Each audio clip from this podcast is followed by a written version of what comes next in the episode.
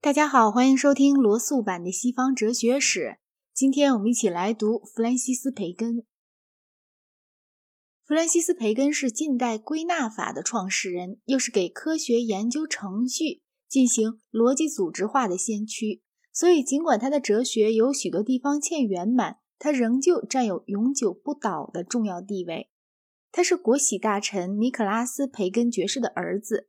他的姨母就是威廉·西塞尔爵士的夫人，因而他是在国事氛围中成长起来的。培根二十三岁做了下院议员，并且当上埃塞克斯的顾问。然而，等到埃塞克斯一失宠，他就帮助对埃塞克斯进行起诉。为这件事，他一向受人严厉非难。例如，里顿·科揣奇在他写的《伊丽莎白与埃塞克斯》里，把培根描绘成一个忘恩背义的大恶怪。这十分不公正。他在埃塞克斯中军期间与他共事，但是在继续对他忠诚就会构成叛逆的时候抛弃了他。在这点上，并没有丝毫甚至让当时最严峻的道德家可以指责的地方。尽管他背弃了埃塞克斯，当伊丽莎白女王在世期间，他总没有得到十分宠幸。不过，詹姆士一继位，他的前程便开展了。一千六百一十七年，培根获得父亲曾任的国玺大臣职位。一千六百一十八年，做了大法官。但是他具有这个显职，仅仅两年后就被按接受诉讼人的贿赂起诉。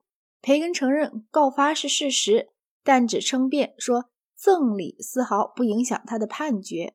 关于这点，谁都可以有他个人的意见，因为在另一种情况下，他本来要做出什么判决，不会有证据。他被判处罚金四万镑，监禁伦敦塔中，期限随国王的旨意，终生逐出朝廷，不能任官职。这判决不过执行了极小一部分，并没有强令他缴付罚款。他在伦敦塔里也只关禁了四天，但是他被迫放弃了官场生活，而以撰写重要的著作度过他的余年。在那年代，法律界的道德有些废弛堕落。几乎每个法官都接受馈赠，而且通常双方的都收。如今我们认为法官受贿是骇人听闻的事，但是受贿以后再做出对行贿人不利的判决，这更骇人听闻。然而在那个时代，馈赠是当然的惯例。做法官的凭不受赠礼影响这一点来表现美德。培根遭罪本是一场党派争哄中的风波，并不是因为他格外有罪。他虽不像是他的前辈托马斯·莫尔爵士那样是一个道德出众的人，但是他也不特别奸恶。在道德方面，他是一个中间人，和同时代大多数人比起来不优不劣。培根过了五年隐退生活后，有一次把一只鸡肚里塞满血做冷冻实验时受了寒，因此死去。培根的最重要的著作《虫学论》在许多点上带显著的近代特色。一般认为他是“知识就是力量”这句格言的创造者。虽然以前讲过同样话的也许还有人在，他却从新的着重点来讲这格言。培根哲学的全部基础是实用性的，就是借助科学发现与发明，使人类能够驾驭自然的力量。他主张哲学应当和神学分离，不可像经验哲学那样与神学紧密杂糅在一起。培根信正统宗敬，他并非在此种问题上跟政府闹争执的那样的人。但是他虽然以为理性能够证明神存在，他把神学中其他一切都看作仅凭启示认识的。的确，他的主张，如果在没有启示协助的理性看来，某个教理显得极荒谬，这时候信仰胜利最伟大。然而，哲学应当只依靠理性，所以它是理性真理与启示真理。二重真理论的拥护者，这种理论在十三世纪时有一些阿维罗伊派人曾经提倡过，但是受到了教会谴责。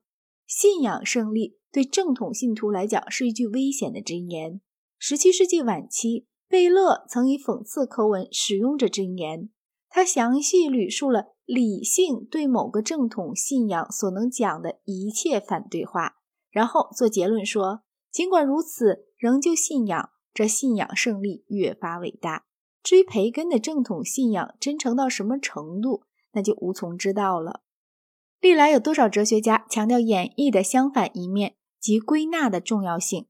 在这类秉有科学气质的哲学家漫长的世系中，培根是第一人。培根也如同大多数的后继者，力图找出优于所谓单纯枚举归纳的某种归纳。单纯枚举归纳可以借一个寓言做实例说明。昔日有一位户籍官，需记录下威尔士某个村庄里全体户主的姓名。他询问的第一个户主叫威廉·威廉斯。第二个户主、第三个、第四个也叫这名字。最后他自己说：“这可腻了，他们显然都叫威廉·威廉斯。我来把他们照这个登上，休个假。”可是他错了，单单有一位名字叫做约翰·琼斯的，这就表示，假如过于无条件的信赖单纯枚举归纳，就可能走上岔路。培根相信他有方法能够把归纳做成一种比这种要高明的东西。例如，他试图发现热的本质。据他设想，热是由物体的各个微小部分的快速不规则运动构成的。他的方法是做出各种热物体的一览表、各种冷物体的表以及热度不定的物体的表。他希望这些表会显示出某种特性：在热物体总有，在冷物体总无，而在热度不定的物体有不定程度的出现。